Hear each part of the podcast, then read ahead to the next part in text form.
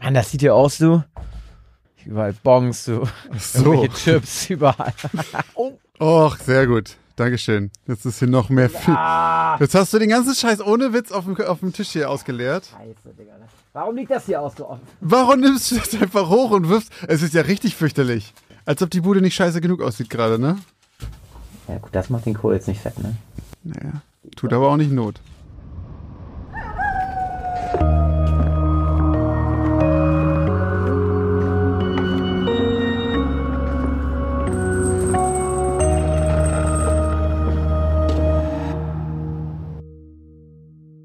Und damit moin und herzlich willkommen zur 47. Folge von Geschichten aus dem Altbau, dem Grusel-Podcast mit dem X-Faktor, mit mir, Josh Kliemann. Und mir, Christoph Wellbrock. Wir präsentieren euch auch in dieser Folge mal wieder zwei unheimliche Geschichten voller schauriger Ereignisse, mysteriöser Vorkommnisse und unerklärbaren Phänomenen.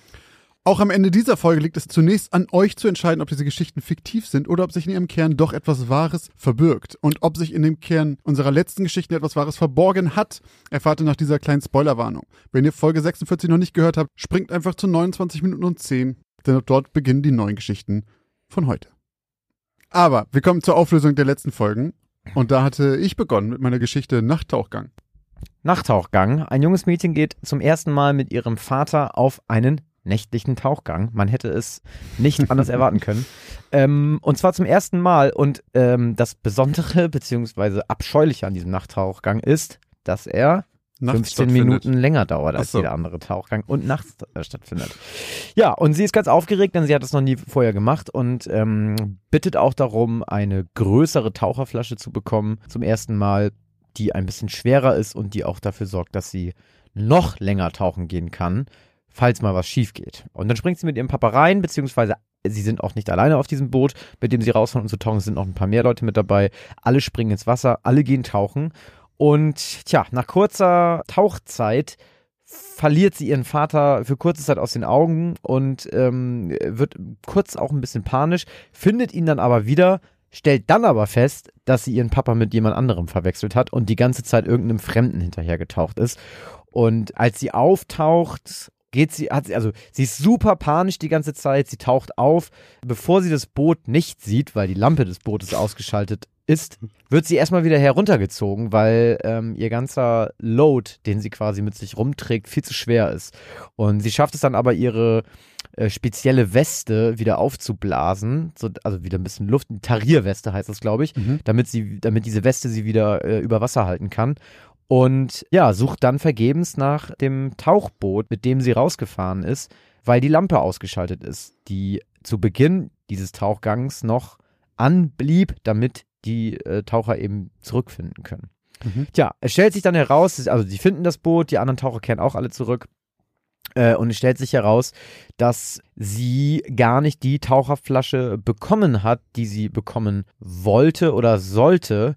Und sie dann feststellt, dass ihr das am Anfang auch schon spanisch vorkam, dass die Taucherflasche gar nicht so schwer war, wie sie gedacht hat. Tja, keiner hat so richtig eine Antwort darauf. Keiner weiß auch, äh, wer das Licht ausgeschaltet hat. Ich habe dann ja auch, glaube ich, noch gefragt, äh, also wer soll das gewesen sein? Irgendwie Mhm. der, der Zeug war, der kann es ja nicht gewesen sein, weil der ja an Land war, der ist ja gleich mit rausgefahren.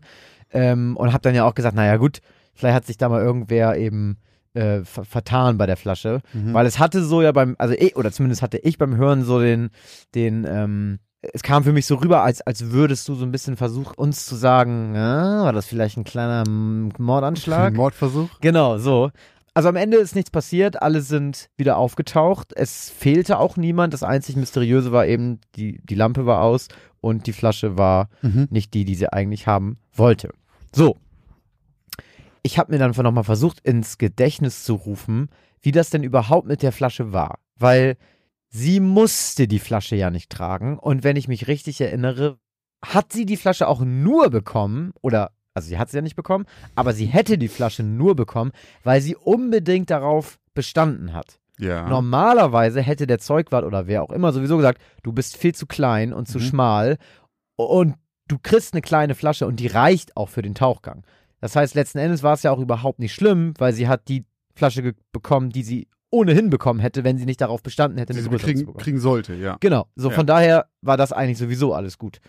Das mit der Lampe ist natürlich irgendwie ein bisschen weird. Warum jemand zurücktauchen sollte, die Lampe ausschalten sollte, dann wieder reinspringen sollte, macht in meinen Augen absolut keinen Sinn. Vielleicht war die Lampe einfach kaputt. Vielleicht sind die einfach auch im Dunkeln wieder zurückgefahren und wir Ja, haben sie, es sie hat die erfahren. Lampe ja wieder angeschaltet, Ach als sie an Bord war. Ähm, ja, auf jeden Fall bin ich da nicht schlau draus geworden, was, was jetzt da eigentlich los war. Auf jeden Fall, was du auf jeden Fall gut geschafft hast, war natürlich, dass du mich gekriegt hast, eben mit diesem absolut scheußlichen Tauchgang, den die da gemacht haben, weil das ein- einfach, habe ich ja auch schon meinen Kommentar zu abgegeben. Und viele äh, haben äh, da auf jeden Fall Bezug drauf dasselbe genommen, ne? gefühlt wie ich Ja. ähm, und konnten das komplett nachvollziehen. Ähm, ja, aber was ist denn jetzt hier? Wahr oder falsch? Ich kann ja mal sagen, was die Community gedacht hat. Äh, die war sich nämlich ziemlich sicher für unsere Verhältnisse und hat gesagt, 84% waren der Meinung, dass es eine wahre Geschichte ist, während 16% glaubten, dass du dir das ausgedacht hast. Mhm. Was ist deine Meinung? Nach ordentlichem Hin und Her debattieren ja, also mit dir ich, selber. ich glaube, ich schließe mich heute dem Underdog an und sage auch, dass du dir das ausgedacht hast. Einfach nur, weil ich glaube, der Horror, den du uns erzählen wolltest, steckte in dem Tauchgang. ja. Das war ein absolutes Horrorszenario. Du, also allein schon nachts tauchen, du hast die Dunkelheit gut beschrieben, dann auch noch dieses panische, okay, wo ist mein Vater? Mhm. Dann jemand mit hinterher tauchen, der auch noch der Falsche ist, dann tauchst du auf, dann ist das Boot weg und dann gehst du auch noch unter. Also das waren alles Sachen absoluter Horror.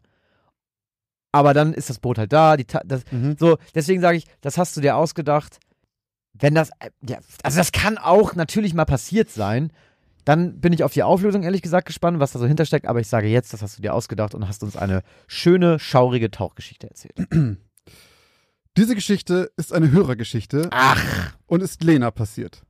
da bin ich aber gespannt auf Lenas Erklärung jetzt. Ja, ich habe tatsächlich mit Lena nochmal Rücksprache gehalten und ihr ein paar von den Sachen gesagt, die halt bei uns als Kommentare auch geschrieben waren. Von wegen so, warum war da keiner auf dem Boot? Das ist total unüblich. Da meinte Das habe ich auch gesagt, ne? Ja, und da meinte sie aber, kann, kann sie nicht groß was zu sagen. Sie ist ja bisher nur da getaucht und da ist es aber immer so. So, das ist einfach da äh, gang und gäbe. Ich muss eine, einmal ganz kurz vorweg schicken, ich muss eine kleine Sache verbessern. Es heißt natürlich Pressluftflasche oder Druckluftflasche oder Atemluftflasche und nicht Sauerstoffflasche. Sauerstoffflasche. Die Anmerkung habe ich oft gekriegt. Ein Fehler meinerseits. Mea culpa.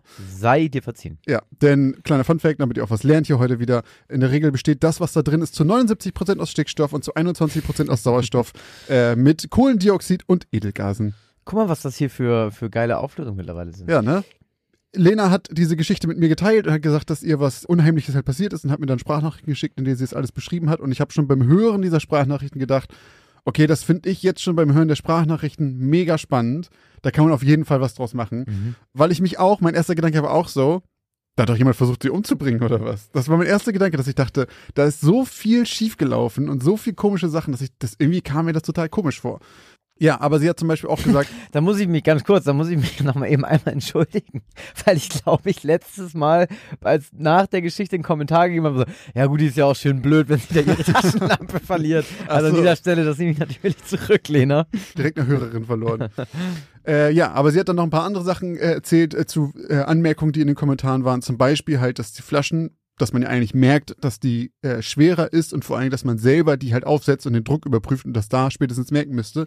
Da meinte sie, die wurden halt auf der Basis schon aufgefüllt und der Druck wurde da überprüft und so weiter und in den Vorraum gestellt, weil das ja alles geliehen ist. Das ist alles nicht ihr Equipment. Mhm. Und danach wurde der Druck halt nicht nochmal geprüft, weil halt niemand damit gerechnet hat, dass die Flaschen getauscht wurden. Das war alles in Hand der Tauchbasis. Das heißt, sie hat es zum Schluss nur noch aufgesetzt und ist halt los.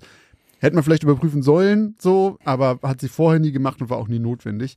Und viele haben sich auch gewundert, wie sie ihren Vater verwechseln konnte. Und sie meint, das liegt auch daran, dass halt alle Klamotten geliehen sind und deswegen halt alle irgendwie gleich aussehen. Ich wollte gerade sagen, das geht ja rucki zucki. Genau, gleicher So, Anzug, also- gleiche Maske. Ja. Die, sie meinte, die meisten haben, wenn überhaupt, eine eigene Maske und eigene Flossen und so weiter. Äh, alle die gleiche Tarierweste und dann erkennst du es natürlich nicht. Und es war auch nicht ganz so wie in meiner Geschichte. Sie ist zwei anderen hinterher ge geschwommen, nachdem sie da ihren Überblick verloren hat. Das heißt, nur ihr Vater war weg und deswegen waren die beide quasi noch als Buddies zusammen. Das heißt, der andere ist dann nicht alleine unten geblieben, während sie not aufgetaucht ist Mhm. und hat sie einfach allein gelassen, sondern die haben halt kaum gemerkt, dass da irgendwas los war und haben nur gesehen, okay, jetzt sind wir halt nur noch zu zweit. So be it. So. Also, Okay. die haben sich da keine großen Gedanken gemacht. Was nicht so war wie in meiner Geschichte, war, dass sie ihre Taschenlampe verloren hat. Die war halt einfach in ihrem Anzug. Dann nehme ich das wieder nicht zurück, weil dann hat sie es ja nicht verloren. Dann Ach so, das war dann, ja, stimmt, stimmt. Ja, aber das Boot war tatsächlich einfach dunkel und unbesetzt und da ist halt nie klar geworden, warum das so war. Sie hatte aber auch nicht das Gefühl, dass es unprofessionell war, dass sie das Boot alleine zurücklassen. Das war halt einfach so. So, das ist auch anscheinend immer noch so da. Ja, sie hat auch die Kommentare gelesen. Aber, ja, aber nee, irgendwie finde ich das, also das mag ja sein, dass das vielleicht gang und gäbe ist, ne? Ja. Aber ich finde das absolut unprofessionell. Weil, jetzt mal ohne Scheiß, also ist die, ganz kurz, ist die auch in Wirklichkeit fast nochmal abgegluggert, weil wegen dieser Tarierweste da, dieser Trouble, als sie aufgetaucht ist? Ja. Ja, weil wenn du mal solches, solche Probleme hast und du mal nicht der allererfahrenste Taucher bist, dass du sofort schaltest, ah ja, ich muss Luft in meine Tarierweste blasen, Ja. dann steht da niemand an Bord, der dir mal eben helfen kann. das ne? stimmt. Ich glaube, das kommt ein bisschen drauf an. Ich weiß ja nicht genau, wie das ist, aber ich glaube halt, dass fast alle da halt erfahren waren und sie war halt mit ihrem Vater da und ich glaube, die verlassen sich sehr auf dieses Buddy-System, womit, was ja eigentlich dann so ist von wegen, ja, kann nichts passieren, seid ihr immer zu zweit. Ja, Äh, aber wenn du dann sogar noch dann, also der Plan geht ja dann schon nicht auf, wenn jemand jemanden verliert. Ja, ja, stimmt schon. Aber das, ist also- halt, das ist ja eben das, was ich meinte, weshalb mir das auch so komisch vorkam, weil das so eine krasse Reihung von schlechten Zufällen ja, ist. ja klar, ist das ist ganz oft bei Unfällen und so. Ne? Ja, ja, genau. also ist ja noch gut ausgegangen. Ja. Aber sag mal, weißt du, wo sie tauchen war? nee, hat sie nicht gesagt. Das will ich wissen, Lena. Das will ich unbedingt wissen. Wenn du da jetzt schreibst, irgendwie im Golf von Mexiko bei Guadalupe, dann würde ich sagen, Bruder, da sind überall prall mit weißen Haien. Wenn du Nee, jetzt sagst, nee, irgendwie nee, in der Hamme, so. Ich glaube, das ist Ja. ja irgendwo in Deutschland gewesen, weil, also so wie sie erzählt hat, ist das ja was. Sie waren ja auch an dem Ort schon öfter, nur noch nicht nachts. Und ich glaube, das ist irgendwo in Deutschland. Aber ja, habe ich gar nicht gefragt. Äh, Kannst du gerne nochmal schreiben. in Deutschland, im Bodensee oder was? Da würde ich auch tauchen gehen. Ja, ne? Ach, plötzlich. Guck mal, Leute. Falls ihr noch einen Gutschein schenken wolltet für Christoph, damit er einmal äh, schön tauchen kann, Ja, wobei, also ja, aber ich meine, da kann mich ja wenigstens nichts ich angreifen. schneid einfach deine Widerworte jetzt raus aus dem Podcast. Und Da kann mich ja nichts angreifen. Da, das ist wirklich deine Hauptangst. Ja. Ne? Ja, das finde ich. Ja.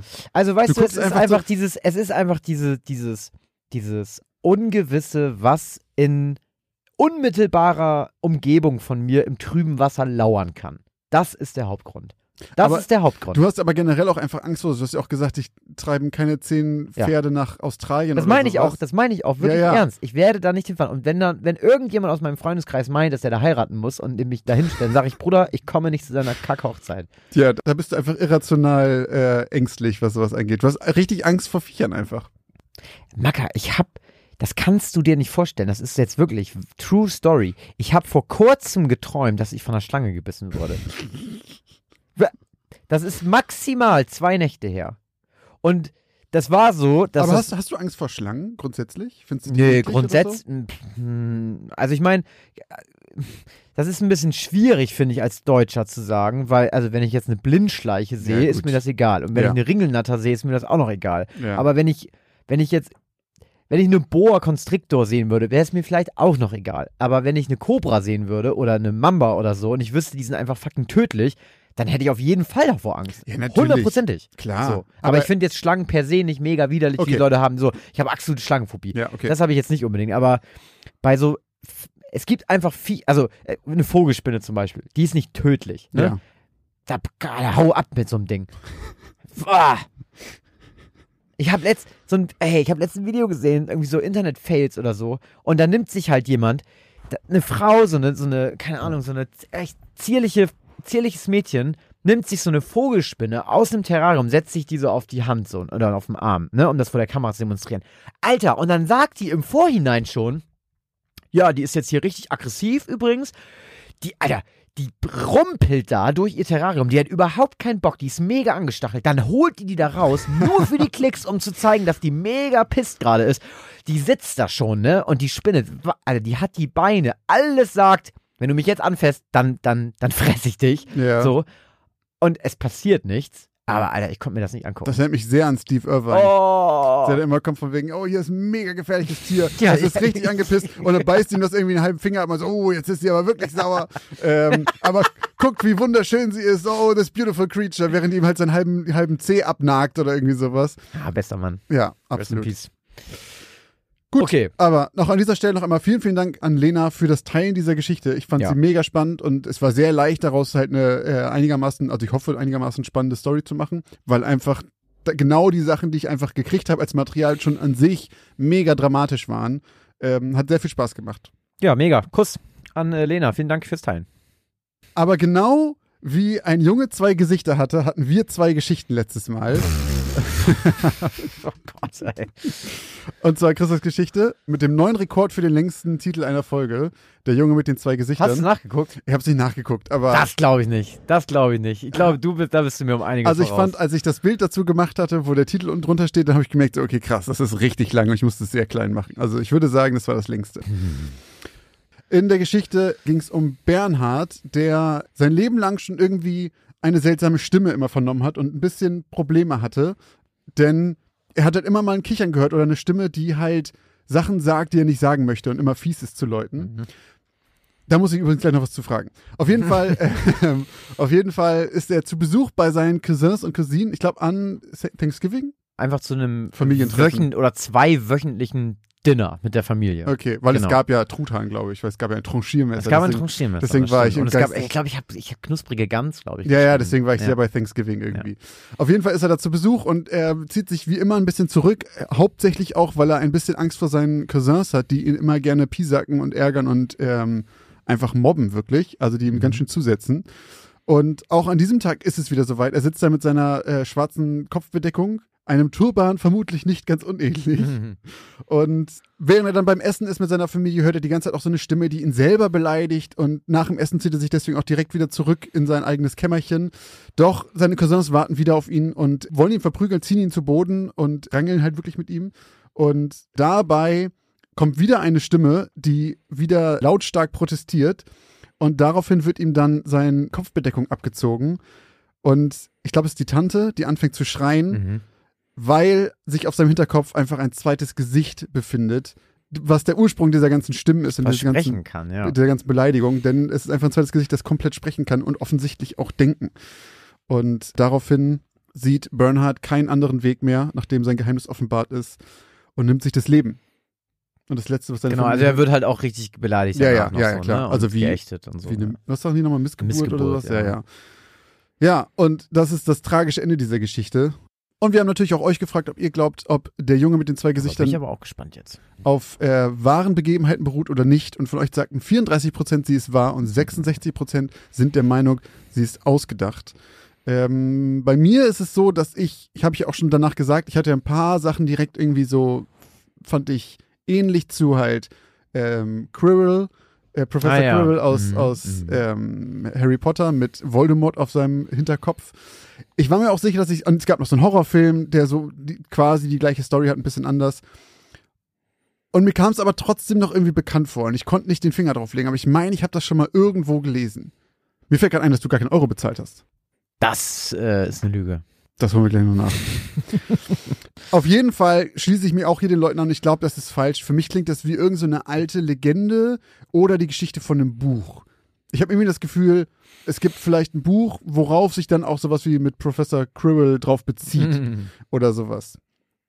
Ja, ähm, das wäre jetzt erstmal. Also du sagst, das ist falsch. Ich sag, die ist falsch, ja. Okay. Also, es gab mal einen Mann, der hieß Edward Mordrake. Gab's den wirklich? Und Edward Mordrake ist eine fiktive Person Ah, du Schwein. Ich dachte gar nicht, ich muss Geld zahlen. einer urbanen Legende aus den USA. Und Edward Mordrake soll ein zweites Gesicht aus seinem Hinterkopf tragen. Tja, also diese, es gibt diese urbane Legende von Edward Mordrake, äh, bei der man sich erzählt, dass ähm, Edward Mordrake halt ein zweites Gesicht hatte, welches ihm teuflische, bösartige Dinge zugeflüstert hat und ähm, dementsprechend auch daran schuld war, dass dieser in eine schwere Depression gefallen ist und sich anschließend das Leben nahm. Von wann ist die? Ähm, Also wann die früheste bekannte Beschreibung Mordrakes findet man schon 1895. Aber dann ist ja wirklich Quirrell ziemlich sicher, zumindest inspiriert davon, oder? Weil es klingt ja. pff, kann sein, kann sein, aber Quirrell hat ja eher den Background, dass sich Voldemort bei ihm eingedingst hat. Das stimmt schon, So, aber, aber- ansonsten ist das ja schon, also ist ja schon sehr, sehr, sehr, sehr ähnlich. Ja, Hat er auch, hat Mordrake auch so eine Kopfbedeckung getragen? das habe ich nicht äh, gefunden. Okay. Nee, bei Mordrake war das also zumindest so, was ich jetzt an den äh, an, äh, an der Legende da recherchieren konnte, hat er sich das jetzt nicht mal unbedingt alles verdeckt, sondern das hat man Okay. halt irgendwie gesehen. Und ähm, der erste Artikel, wie gesagt, ist von 1895 und ist von dem Autor Charles Lowton Hildreth. Und der hat über angeblich real existierende Fälle von menschlichen, jetzt in Anführungszeichen, Freaks geschrieben. Man kennt das ja so ein bisschen aus diesen Wanderzirkussen, die so rum, gerade aus den USA, ne, die so durch die, äh, durchs Land ziehen und dann hast du da irgendwie jemanden, keine Ahnung, der, äh, es gibt doch auch einen Film darüber. Sehr guten Film und der heißt Freaks.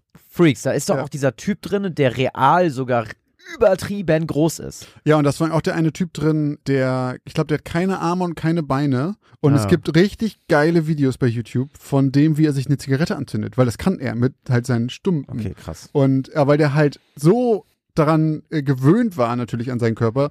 Also es ist richtig, äh, kann man mal, ähm, kann man mal googeln nach den, den, äh, also generell die Leute aus Freaks sind ja Okay. alle echt gewesen. Echt, diese, genau, das waren keine Ja. CGI oder irgendwie Nee. Äh, Leute, die irgendwie ein Kostüm hatten oder so. Ähm, genau, und ein Jahr später, 1896, gab es dann einen weiteren Artikel in der An Abhandlung von Anomalies and Curiosities of Medicine von George Gold und Walter Pyle. Und dort fand man ebenfalls einen Eintrag über Mordrake. Und dieser Eintrag entsprach ziemlich genau der Beschreibung von Hildreth Artikel in der Boston Post. Und zwar wird Mordrake dort als Erbe eines englischen Adelsgeschlechts beschrieben, der in völliger Abgeschiedenheit lebt und in dem Fall ein Frauengesicht auf seinem Hinterkopf trägt, Mhm, okay. äh, das ihn selber verspottet, auslacht und ihm Dinge zuflüstert, von denen man nur aus der Hölle spricht. Und laut dieser urbanen Legende soll sich Edward Mordrake dann in den 20ern vor Verzweiflung das Leben genommen haben. Und es ist so bekannt, dass in der vierten Staffel, jetzt kommen nämlich die richtigen Nerds hier von Mhm. unserer, aus unserer Community und Horrorfans, in der vierten Staffel der Serie American Horror Story tritt die Figur des Edward Mordrakes auf. Und ähm, Auch als, als genau diese Figur. Genau. Und Okay. hier wird das dann noch ein bisschen erweitert, nämlich, weil hier wird gesagt, dass der Geist von Edward Mordrake die äh, Darsteller sogenannter Freakshows, die am Halloween-Abend irgendwelche Vorstellungen geben, in derselben Nacht in die Hölle holt. Okay. Genau, also da nimmt man dann gleichzeitig auch mhm. wieder Bezug auf diesen Artikel, eben mit diesen Freaks. Ja. Und genau, vermutlich kann es jemanden wie Edward Mordrake gegeben haben. Es gibt nämlich eine Wirklich? also, es gibt eine reale Krankheit. Man kann aber auch sagen, dass vielleicht dieser ganze Edward Mordrake sich ähm, einfach nur als Gehirngespinst dieser Krankheit irgendwie ähm, abgewandelt hat. Denn es gibt eine Krankheit, die heißt die Prosopus oder Doppelgesicht oder kraniofaziale Vervielfältigung wird das genannt. Und dabei handelt es sich um eine äußerst seltene angeborene Fehlbildung, bei der Teile des Gesichts oder das ganze Gesicht auf dem Kopf ein zweites Mal vorhanden sind. Aber Also es ist nicht. funktionsfähig? Ja, das geht, denn 2008 wurde in Indien ein junges Mädchen geboren, und zwar Lali Singh.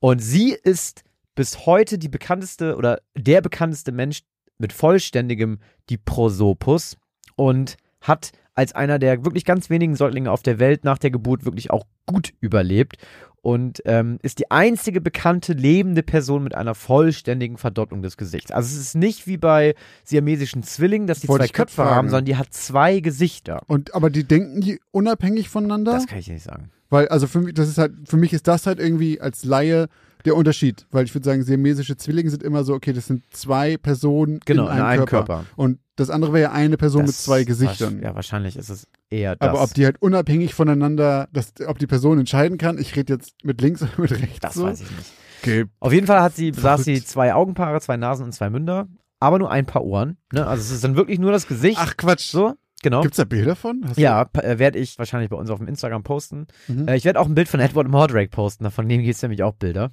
Welche, die ähm, dann künstlerisch. Genau, Okay. genau, also so Fakes. Ja. Und man hat dann in dem Dorf, in dem äh, das Mädchen geboren wurde, hat man dann geglaubt, sie sei die Reinkarnation von der Göttin Durga. Weil die mehrere Gesichter hat.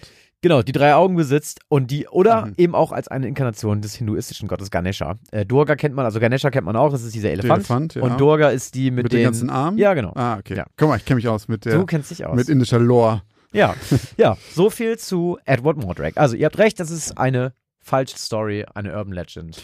Ähm, Dann, bevor Genau. ich ganz kurz noch Fragen zu der Geschichte stelle, kannst du noch mal ganz kurz einen Euro bezahlen, denn du hast von äh, bei mir falsch gelegen. ach so, stimmt. Ja. Ach, das meinst du. Ja, ja. Ach, ja, stimmt. Ja, da hat jemand nicht bezahlt. Mann, ey, alter Hat Halsabschneider. versucht, hier drum rumzukommen einfach. Schnell weitergelabert, damit das ver- vergeben und vergessen ist. Ähm, in deiner Geschichte, Ja. die Eltern wussten das auch. Das, also, weil, ich, das hatte ich irgendwie nicht ganz verstanden. Vielleicht habe ich auch einfach nicht richtig mitgekriegt. Irgendwie hatte ich das Gefühl, dass die Eltern einfach nur, oh, der hört Stimmen, wir ignorieren das weg. Und ich wusste nicht, also es wurde mir nicht so richtig klar, dass die das auf jeden Fall wissen. Und da dachte ich, okay, aber wie könnten sie es nicht wissen?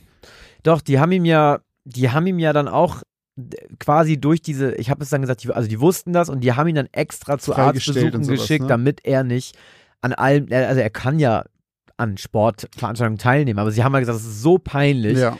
Machst du nicht. Und am Ende hatte ich, habe ich auch nochmal geschrieben, äh, hörten sie das Lachen, was sie schon so oft gehört, aber ignoriert hatten. Genau, und das war nämlich der Punkt, wo ich dachte, also das gehört, war klar, dass sie das gehört haben, aber irgendwie, ich hatte einfach noch nicht ganz mitgekriegt, ob sie das von dem Gesicht wissen. Ja, sie haben ihm, ihm halt auch nie richtig geholfen. Und ja, ja. Halt, die haben also, ihn halt so krass alleine gelassen damit, deswegen war ich mir einfach nicht sicher, wissen die, wissen genau. es einfach und sagen einfach, wir scheißen komplett drauf oder scheißen die so sehr drauf, dass sie es gar nicht genau wissen. Das war meine Frage. Genau, es ist, also es war jetzt, also dieser, dieser Selbstmord, der, der gipfelte letztendlich nur noch in diesem letzten Mobbing. Ja, okay. Aber der zog sich halt schon über Jahre hinweg so, ne, weil seine Eltern das nie ernst genommen haben und so. Ja, okay. Aber gut, ein Glück ist das ja alles Fiktion. Zum Glück. Jetzt machen wir eine kurze Werbeunterbrechung. Was glaubt ihr, gebt ihr eigentlich so für Essen im Monat aus? Oder für Klamotten? Oder um nebenan in dem kleinen süßen Café einen Cappuccino zu trinken?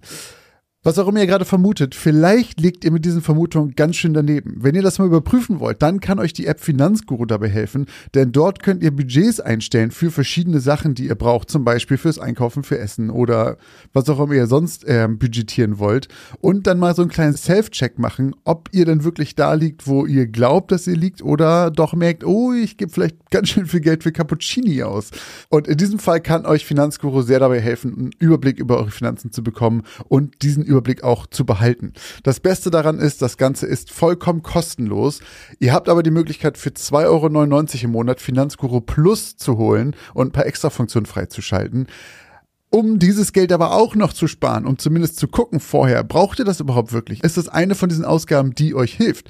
Dafür könnt ihr Finanzguru Plus drei Monate komplett kostenlos testen. Dafür müsst ihr einfach nur den Code Altbau benutzen. Der ist 30 Tage lang gültig und damit bekommt ihr drei Monate Finanzguru Plus vollkommen kostenlos. Ganz wichtig jedoch, das gilt nur für Neukunden. Das heißt, wenn ihr schon Kunde da seid, dann seid ihr wahrscheinlich eh glücklich damit und braucht ihn gar nicht. Die Anleitung, wie das funktioniert, könnt ihr ganz einfach hier finden bei uns in den Shownotes. Das haben wir euch wie immer hier verlinkt. Also probiert es jetzt gerne aus und guckt mal, wo ihr bei euren Budgets in Wirklichkeit liegt und ob da nicht für irgendwas viel zu viel Geld flöten geht.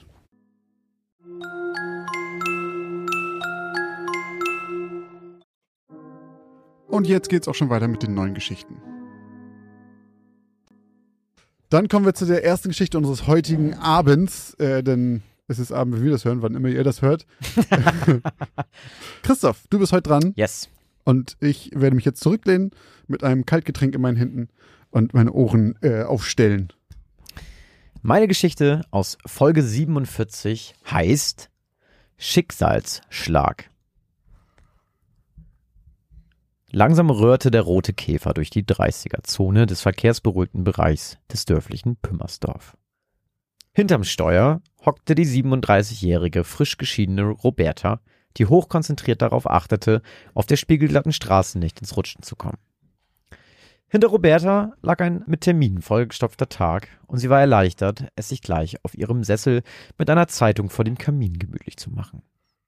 Ihre Brötchen verdiente die hochgewachsene Blondine als Medium und Beraterin zu allen spirituellen Fragen. Und auch wenn sie von den meisten Menschen in ihrer Umgebung nur belächelt und nicht ernst genommen wurde, waren ihre beruflichen Termine ziemlich anstrengend und ihr Tag hart. Schon als kleines Mädchen konnte sie die Energien, wie sie es nannte, spüren und bestimmten Orten oder Objekten zuordnen. Während ihrer Jugend beschäftigte sie sich dann immer mehr mit der Thematik und verschlang sämtliche Bücher und alles an Literatur, was sie dazu finden konnte. Als sie dann ein paar Jahre später mit einem Studium begann, bot sie ihre Dienste auf kleinen Zettelchen auf dem Reißbrett der Mensa an. Mit so viel Erfolg, dass Roberta irgendwann sehr gut davon leben konnte und ihr Studium nach dem dritten Semester gänzlich abbrach. Egal ob Feng Shui, spirituelle Reinigung von Körper und Geist oder der Kontaktherstellung zu Verstorbenen, Roberta war auf sämtlichen Gebieten eine Expertin und stellte ihre Kunden stets zufrieden. An der letzten Abzweigung ihres Heimwegs fiel Roberta plötzlich ein Mann auf, der auf dem Grundstück eines Bauernhofs stand und für diese Jahreszeit viel zu kalt angezogen war. Roberta hatte ihn noch nie zuvor auf dem Hof oder in ihrer Nachbarschaft gesehen und war etwas verwundert. Er musste um die 70 sein. Sie kurbelte die Scheibe des Käfers auf der Fahrerseite herunter, verlangsamte ihr Tempo noch etwas und tuckerte mit Blick aus dem offenen Fenster an dem Herrn vorbei. Kann ich Ihnen helfen? fragte sie höflich. Doch der Mann schien sie zu ignorieren und murmelte nur Ich kann auch nicht gehen. Man hat es mir versprochen. 12. Mai 1941 Wilhelm, ich sage es nicht noch einmal. Das Essen ist fertig. Leg das Ding jetzt endlich zur Seite und setz dich an den Tisch. Widerwillig legte Wilhelm die Mundharmonika zurück in ihr kleines Etui und verstaute es wieder in der Schublade, in der er auch seine Malutensilien aufbewahrte. Am Tonfall seiner Mutter hatte der 15-Jährige erkannt, dass es wirklich die letzte Bitte war, endlich zu Tisch zu kommen.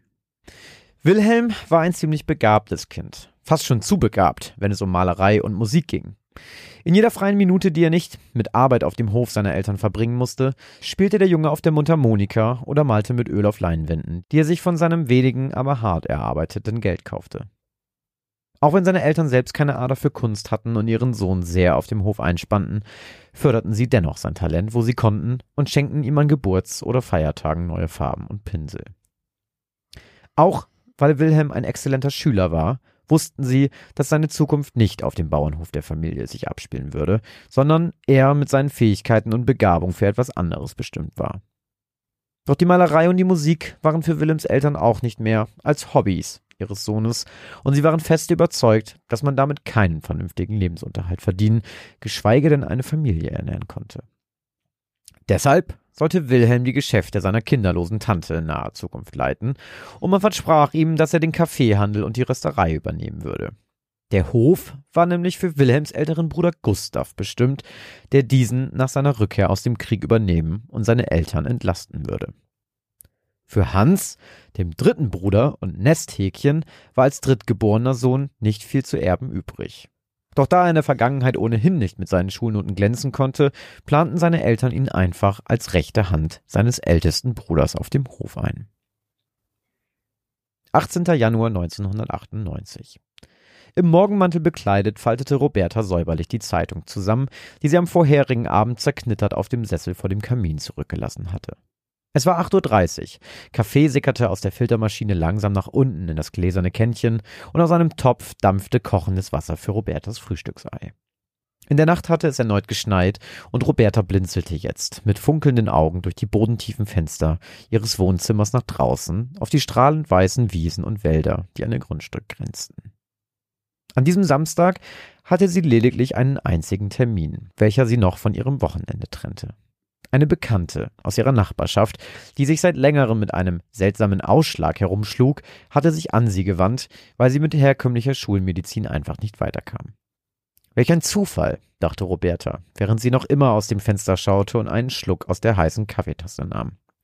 Ihr Termin Julia Göde wohnte zufällig in dem Haus, vor dem sie gestern den Mann getroffen hatte, der aufgrund eines nicht eingelösten Versprechens irgendwelche Probleme hatte. Es hatte nur Sekunden gedauert, bis sie begriffen und gespürt hatte, was los war, während der Mann sie weiter ignorierte und vor sich hin murmelte. Doch es war einfach nicht ihre Art, sich unaufgefordert jemandem aufzudrängen, vor allem, weil sie von den meisten Menschen eh belächelt wurde. Doch die Frage, ob Julia den Mann auf ihrem Grundstück kannte, der um die 70 war und der in der Fronttasche seiner Latzhose eine Mundharmonika aufbewahrte, konnte sie ihr später ruhig stellen. 27. August 1972 mit leerem Blick starrte der Mann an den leeren Flaschen, die sich auf dem Küchentisch vor ihm schon stapelten, vorbei, durch das Fenster zum Hof und seufzte. Dann stand er auf, verstaute das kleine silberne Ding, was er schon seit Kindheitstagen besaß, in der Fronttasche seiner Hose, leerte den Inhalt seines Glases mit einem Zug und machte sich wieder an die Arbeit. 18. Januar 1998 Dafür nicht, Julia, wirklich. Ich mache das gerne grinste Roberta und reichte Julia Göde ein Pflanzenextrakt für ihren Ausschlag. Aber bevor du gehst, wollte ich dich noch etwas fragen. Etwas, was sich vielleicht zuerst etwas ungewöhnlich anhört. Schieß los. Es geht um einen Mann. Mich würde interessieren, ob du ihn kennst. Er ist schätzungsweise 70 Jahre alt, hat schütteres Haar, trägt eine Latzhose und besitzt eine Mundharmonika. Hm, das klingt nach meinem Schwiegervater Wilhelm. Der lief jeden Tag in Latzhosen herum und spielte seinen Enkelkindern was auf der Mundharmonika vor, die er stets bei sich trug. Allerdings ist er vor zwei Jahren gestorben. Wieso fragst du? Roberta räusperte sich und stand auf, während sie ihre nächsten Worte mit Bedacht wählte. Julia, du weißt ja, womit ich, Nebenbehandlung wie deiner gerade, mein Geld verdiene, oder? Du hilfst Menschen mit besonderen Anliegen mit deiner speziellen Gabe. So kann man es auch nennen, ja. Als ich gestern Abend auf dem Heimweg an deinem Haus vorbeigefahren bin, habe ich, glaube ich, deinen verstorbenen Schwiegervater auf dem Hof gesehen. Ich habe ihn natürlich nicht erkannt, da ich erst letztes Jahr hergezogen bin, aber mich gewundert, warum jemand bei den Temperaturen nur mit Latzhose und einem Hemd bekleidet draußen herumläuft. Auf meine Frage, ob ich ihm helfen könne, antwortete er nur, ich kann noch nicht gehen, man hat es mir versprochen. Ich glaube, er kann diesen Ort, dein und vermutlich auch sein altes Zuhause aufgrund dieses Versprechens, von dem er spricht, nicht verlassen und scheint daran gebunden zu sein. 12. Februar 1943. Wilhelm! brüllte Wilhelms Vater durch die eiskalte Böe des beißenden Ostwindes. Bring das Vieh rein und danach hilfst du deinem Bruder mit dem Feuerholz. Und wehe, ich sehe dich heute noch einmal mit was anderem in der Hand als der Axt. Niedergeschlagen stapfte der 16-Jährige durch den Schnee zurück zur Weide und begann mit dem Zusammentreiben des Viehs. Seit dem Erhalt der Nachricht, dass Gustav im Krieg gefallen war, hatte sich auf dem Hof einiges verändert. Das Versprechen, dass Wilhelm die Geschäfte seiner Tante fortführen und nicht auf dem Hof arbeiten würde, nahmen seine Eltern zurück, und Wilhelm wurde dazu verdonnert, die Aufgaben und Pflichten seines älteren Bruders zu übernehmen. Für Musik und Malerei blieb somit keine Zeit mehr und Widerworte waren zwecklos. Wilhelms Vater machte die Regeln und was er sagte, war Gesetz. Das Kaffeegeschäft seiner Tante wurde seinem verzogenen Cousin Albrecht versprochen, der zu noch weniger zu gebrauchen war als Wilhelms kleinerer Bruder Hans für welchen sich im Übrigen nicht wirklich etwas verändert hatte. Seine Schulnoten waren innerhalb der letzten zwei Jahre auf demselben schlechten Niveau geblieben wie zuvor, und es war ihm herzlich egal, für welchen Bruder er auf dem Hof schuftete, solange die Bezahlung stimmte und er weiter für lau im Haus wohnen durfte. Wilhelm war es jedoch alles andere als egal. Er war traurig darüber, und es schmerzte ihn, dass man ihm nahm, was er liebte, und ihm raubte, was man ihm versprochen hatte. Insgeheim wusste er, dass er eigentlich für etwas anderes bestimmt war, sich aber seiner Verantwortung nicht entziehen konnte.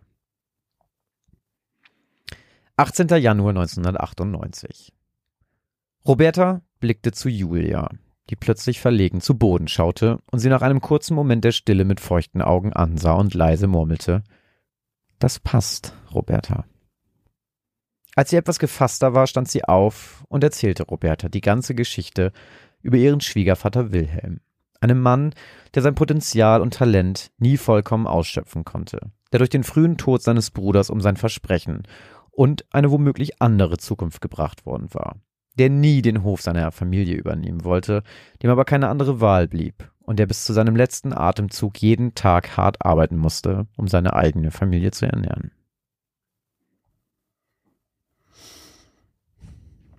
Was eine Downer-Geschichte.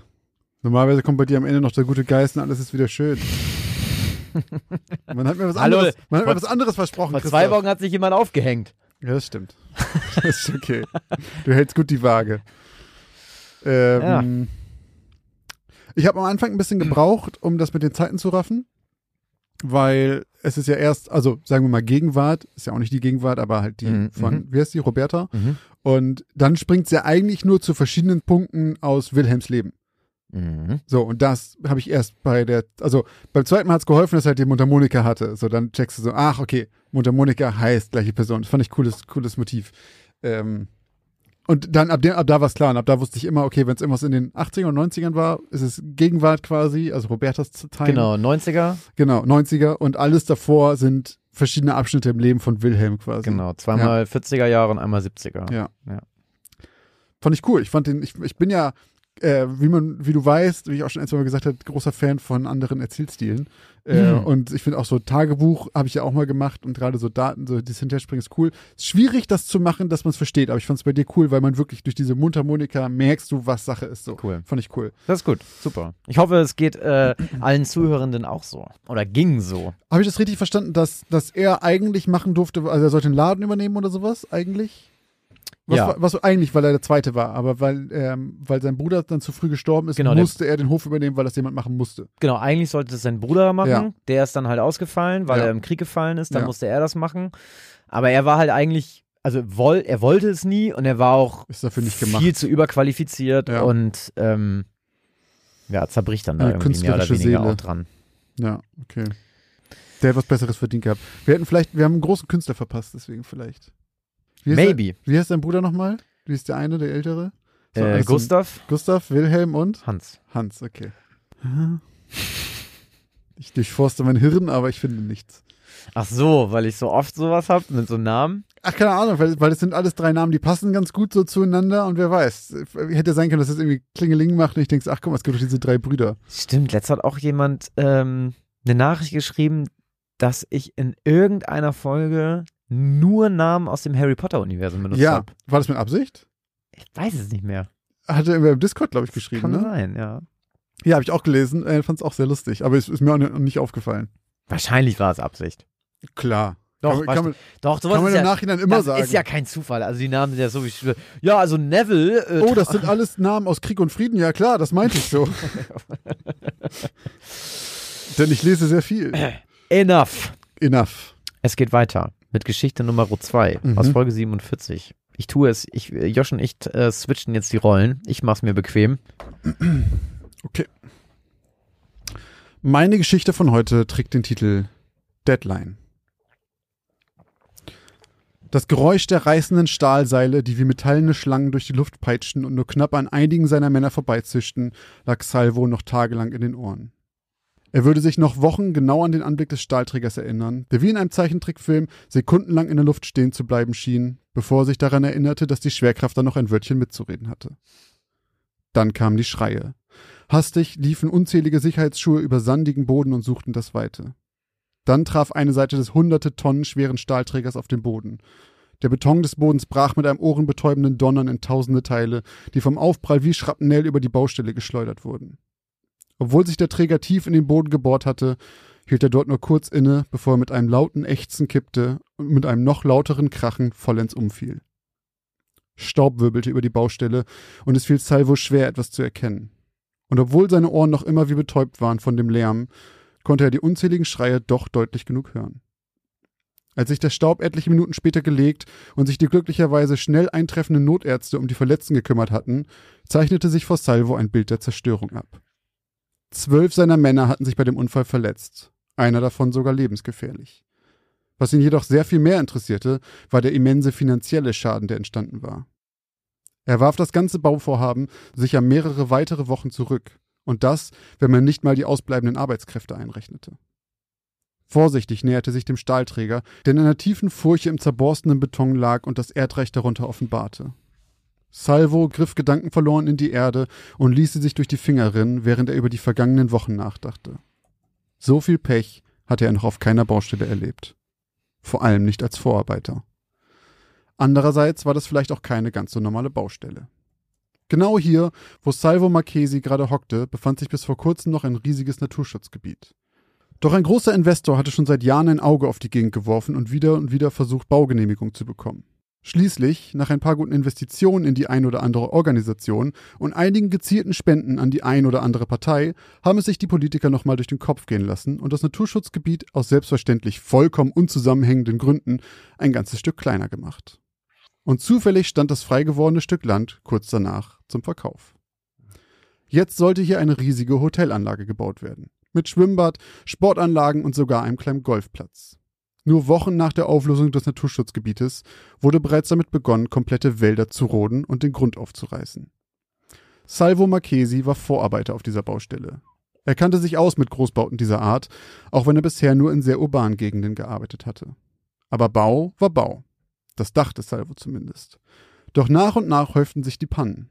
Angefangen bei defekten Geräten, plötzlich fehlendem Material oder kleineren Verletzungen seiner Mitarbeiter. Was zu Anfang noch recht normal wirkte, wurde doch mit der Zeit immer auffälliger. Schon wenige Wochen nach Anfang der Bauarbeiten waren seine Leute fast täglich beim Ersthelfer und ließen sich verarzten, weil wieder irgendetwas passiert war. Außerdem musste Salvo sich wieder und wieder für die steigenden Kosten bei seinen Arbeitgebern rechtfertigen. Doch auch das war bisher kein großes Hindernis gewesen. Doch wie sollte er das hier erklären? Salvo ließ seinen Blick noch einmal über den massiven Stahlträger schweifen. Daneben lag ein Teil des Stahlseils, das den Träger bis vor kurzem noch durch die Luft getragen hatte. Es war zerrissen. Das war einfach unmöglich. Die Seile waren für ein Vielfaches des Gewichts der Träger ausgelegt, und sie waren keine zwei Jahre alt. So etwas konnte einfach nicht passieren. In Salvo regte sich erneut ein Gedanke. Ein Gedanke, der ihm vor ein paar Wochen bereits in den Kopf geflogen war und ihn seitdem nie ganz verlassen hatte. Sabotage. Wie sonst sollte so viel Material verschwunden sein? Wie sonst können so viele Maschinen plötzlich defekt sein? Und wie sonst könnte ein solch massives Stahlseil einfach so zerreißen? Das erklärte zwar nicht die vielen kleinen Unfälle seiner Männer, doch vielleicht war das tatsächlich einfach Pech. Salvo seufzte, stand auf und ging und bemerkte dabei die vielen merkwürdigen spitz geformten Steine nicht, die in der Erde lagen, in die er noch eben gegriffen hatte. Nach einigen anstrengenden Telefonaten und der erleichternden Nachricht, dass der lebensgefährlich verletzte Arbeiter über den Berg war und er sich nicht noch um eine Klage sorgen musste, entschied Salvo sich dafür, dass rund um die Baustelle Kameras aufgestellt werden sollten und er eine Sicherheitsfirma mit der nächtlichen Bewachung des Baus beauftragen würde. Als nächstes würde er mehr Leute besorgen müssen. Durch die vielen alltäglichen Verletzungen waren seine Reihen eh schon ausgedünnt. Durch den heutigen Unfall jedoch würde der Bau bald vollkommen zum Erliegen kommen, wenn er nicht mehr Männer bekommen würde. Nahezu alle Angestellten auf der Baustelle hatte er mit hierher gebracht. Jetzt würde er sich in den Orten in der Nähe nach Ersatz umhören müssen, wenn sie nicht vollkommen hinter den Zeitplan fallen wollten. Doch obwohl es etliche Arbeitssuchen in der Gegend gab, bekam er von den ansässigen Unternehmen eine Absage nach der nächsten und auch auf sämtliche Inserate meldete sich tagelang niemand. Es war wie verhext. Hatten sich die Unfälle etwa schon so schnell herumgesprochen? Klar, Salvo zahlte nicht unbedingt mehr, als er musste, aber bisher hatte das auch immer gut geklappt. Sobald die Leute Hunger bekamen, arbeiteten sie plötzlich auch für weniger Kohle. Man musste nur abwarten. Doch langsam lief Salvo die Zeit davon. Und als wäre das alles nicht genug, meldeten sich nach und nach immer mehr von seinen eigenen Leuten krank. Auch die, die sich bisher nicht verletzt hatten. Hier und da hörte Salvo irgendeinen Schwachsinn über einen angeblichen Fluch. Die Leute waren einfach nur zu dumm, um vernünftig zu arbeiten, ohne dauernd Scheiße zu bauen. Dieses Projekt lief noch nicht mal ein halbes Jahr und schon konnte er das Ende kaum noch erwarten. Wenn er nicht so viel Geld damit machen würde, würde er das alles hier und jetzt an den Nagel hängen. Doch auf die ganzen Unfälle folgten ein paar ereignislose Wochen. Wochen, die Salvo Marchesis Glauben bekräftigten, dass es sich tatsächlich um Sabotage gehandelt haben könnte.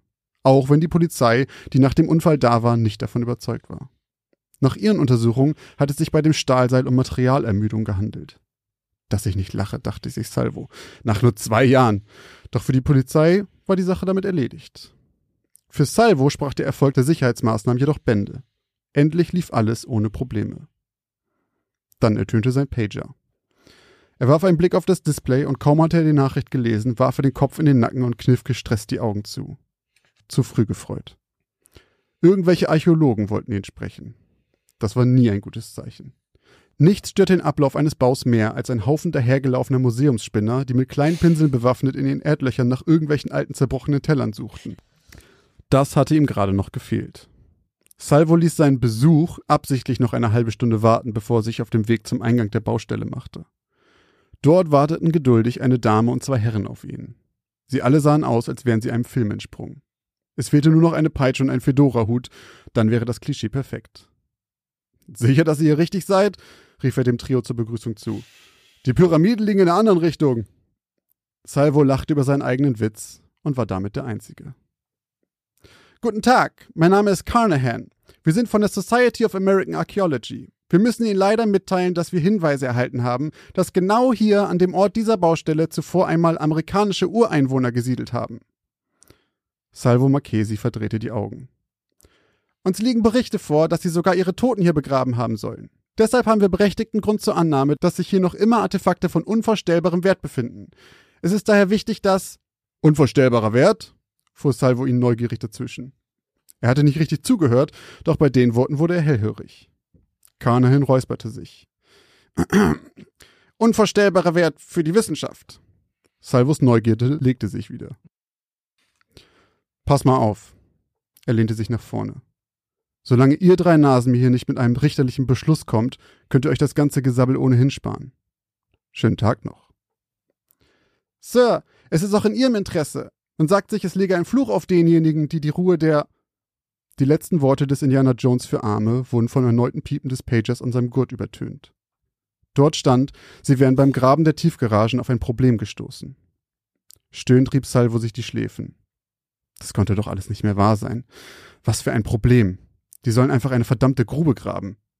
Ohne ein weiteres Wort drehte er dem Archäologentrio den Rücken zu und stapfte vollkommen entnervt und wütend hinüber zu dem Loch, das eigentlich schon vor Wochen eine fast fertige Tiefgarage beinhalten sollte. Dort traf er auf ein paar etwas ängstlich dreinblickende junge Männer mit Sicherheitshelm. Was? Was zum Teufel ist jetzt schon wieder das Problem? Wie schwer kann es sein, ein verdammtes Loch zu graben?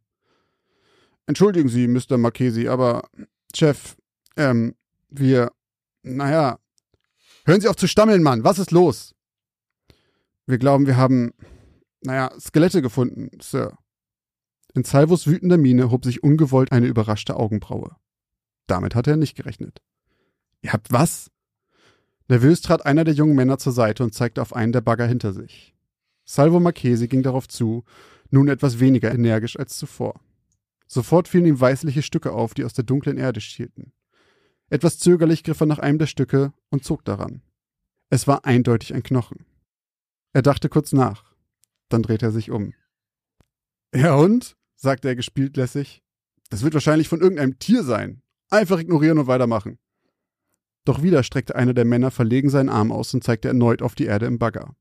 Salvo folgte seinem Arm, und dann sah er die leeren Augenhöhlen, die ihn aus der Erde anstarrten. Ein menschlicher Schädel. Für eine Sekunde fror er ein. Dann fasste er sich wieder und ging einen großen Schritt auf die Männer zu. Jetzt passt mal auf, zischte Salvo leise. Ihr erzählt niemandem was davon. Egal, was ihr hier findet, ihr nehmt es und schmeißt es wieder auf einen Haufen. Und dann vergesst ihr es. Wenn das hier rauskommt, können wir alles dicht machen. Und ihr seid euren Job los.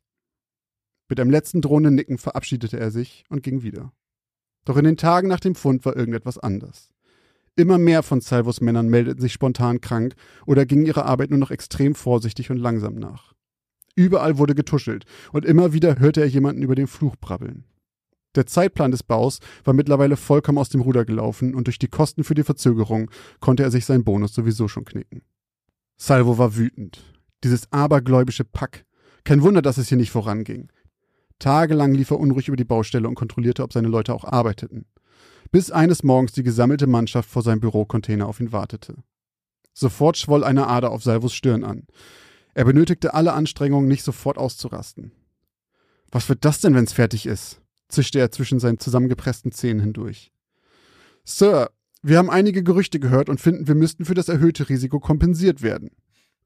Die Ader auf Salvos Stirn fing an zu pochen. Von was für einem Risiko redest du bitte? Naja, mit dem Fluch und so. Ihr sollt eurer Arbeit nachgehen, ihr faulen Säcke, unterbrach Salvo ihn. Ich bezahle euch nicht dafür, dass ihr mir mit hirnrissigen Forderungen kommt. Fluch, das hier halte ich von eurem verdammten Fluch. Wütend spuckte Salvo auf den Boden. Er drehte sich um, um wieder zu gehen, als ihn ein Geräusch innehalten ließ. Ein Knarzen, gefolgt von einem Knacken. Er sah nach oben in die Richtung, aus der das Geräusch zu kommen schien, und erkannte gerade noch, wie sich mit einem lauten Krachen ein großes Stück der Decke über ihm löste. Instinktiv sprang er nach links zur Seite, doch er war zu langsam. Die schweren Betonteile verfehlten seinen Kopf zwar knapp, nicht jedoch sein rechtes Bein. Mehrere hundert Kilo Beton zertrümmerten nahezu jeden Knochen seines Beines. Obwohl ein Rettungshubschrauber gerufen wurde, der Salvo Marchesi schnell in eine Spezialklinik brachte, konnten sie es nicht mehr retten. Es musste amputiert werden. Keiner der Arbeiter hat die Baustelle nach diesem Tag je wieder betreten. Das galt natürlich auch für Salvo. Das gesamte Bauvorhaben war so kostspielig geworden, dass auch die Investoren genug davon hatten. Noch heute ist die Bauruine abgesperrt und weitestgehend verlassen. Auch wenn sich hin und wieder jemand zu einer Mutprobe überreden lässt und heimlich in die Ruine schleicht. Also, Salvo. Also, was ich, was ich, wo ich richtig krass relaten konnte, was du so zu 1000 Prozent genailt hast, wie man so schön sagt, war die Reaktion, als sein Pager bimmelt, glaube ich, und dieses, er legt dir den Kopf in den Nacken und rollte mit den Augen. Dieses, Ja, man ja. kennt das sofort, dieses, oh, und also wirklich, das, das habe ich so gefühlt. Ja. Und, ähm, aber Salvo ist halt ein absoluter Experte, ne? Also, er fasste das weiße, weißliche Ding aus der Erde kurz an. Es war eindeutig ein Knochen. Man kennt ihn, ne? Den Vorarbeiter Der Vorarbeiter. der, der genau weiß, was da los ist. Ähm, ja, ey, aber ich habe echt mir auch so gedacht, Junge, was muss das für ein stressiger Job sein, auf so einer Baustelle den, den Vorarbeiter zu machen und dann läuft das da einfach nicht. Und ständig ist irgendwas. Und dann wirklich, dann kommen deine Arbeiter und sagen, Chef, wir haben schon wieder ein Problem. Ich so, Junge, ihr Ja. sollt ein Loch buddeln. So, wirklich, also wirklich, wo ist euer Kann ich Problem? mir auch gut vorstellen. Ich glaube, auch, es Ähm. ist auch so bei so Event-Planning oder was ich was, dass bei sowas immer so, das ist eh, glaube ich, schon stressig genug. Und dann, ich glaube, es ist wie bei, man sagt, das- sagt man das nicht auch bei Hochzeiten, es geht eh was schief. So. Ja, ja. Und ich wette das bei sowas auch. Ich glaube, man weiß von vornherein, wir machen Bauvorhaben. Das wird nie im Leben dann fertig, wenn es fertig werden soll. Aber ich musste die ganze Zeit irgendwie da, also du hast es ja nicht gesagt, aber ich habe die ganze Zeit gedacht, das spielt so in Brasilien. Ja. Ich war die ganze Zeit in Brasilien. Ja. Äh, irgendwie auch so wegen, keine Ahnung, Korruption und Bau und Ro Waldroden und so. Ja. Irgendwie war ich so bei Waldroden sofort im Urwald, keine Ahnung warum.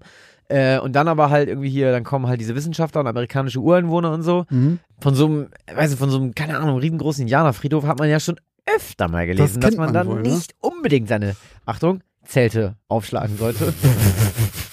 ähm, also von daher, ich hätte jetzt schon mal eine ganz klare Vermutung zur Story. Aber dazu gibt es dann in zwei Wochen bei der Auflösung. In schmalen 14 Tagen Ja. geht's direkt weiter.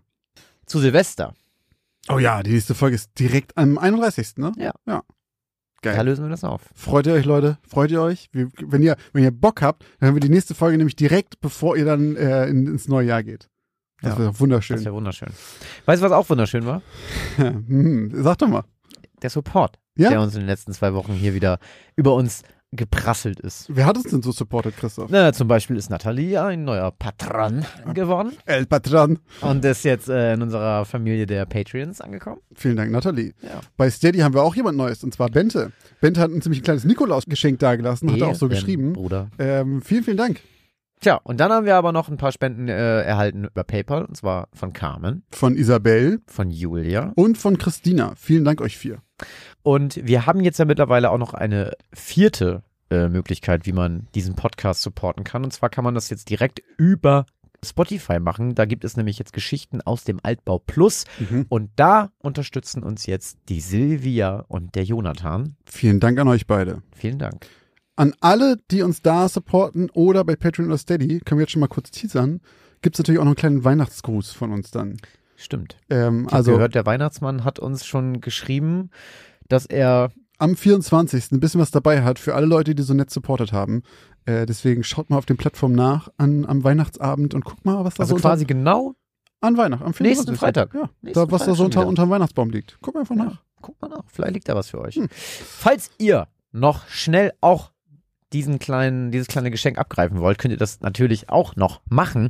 Dazu müsst ihr uns einfach unterstützen. Alles dazu findet ihr in unseren Linktrees bei Twitter und Instagram oder in unseren Shownotes.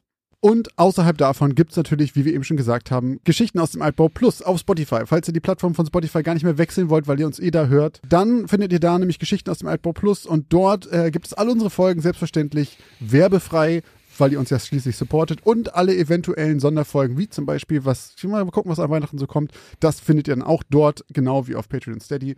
Den Link dazu findet ihr natürlich wie immer auch hier in unseren Shownotes. Ganz genau. Aber da wir mittlerweile ja auch nicht nur diesen Podcast machen, sondern auch mehrmals die Woche auf Twitch streamen, gibt es jetzt auch eine fünfte Möglichkeit, uns finanziell zu supporten. Und das Gute daran ist, dass ihr real dafür eigentlich kein Geld bezahlen müsst, solange ihr bei Amazon Prime Kunde oder Kundin seid.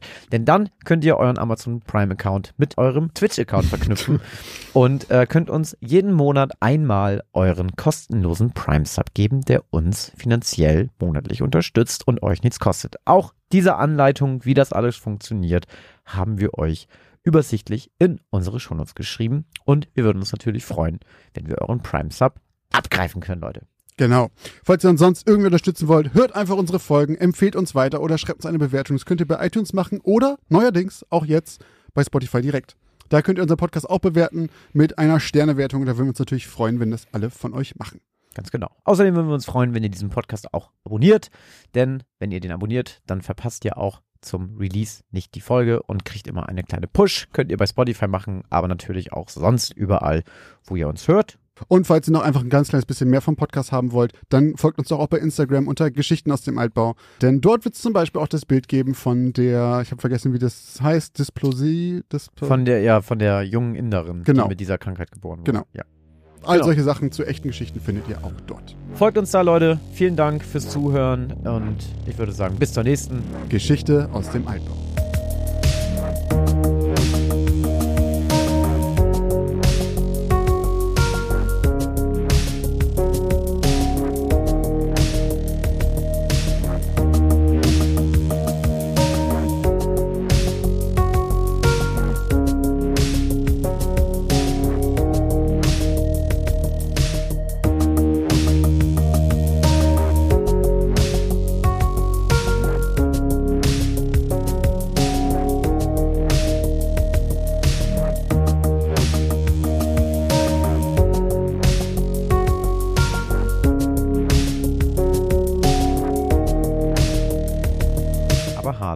Hart erarbeiteten Geld kaufte.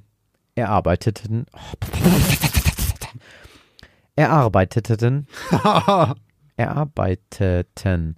Hart erarbeiteten Geld kaufte. Und nochmal, das Ding unnötig.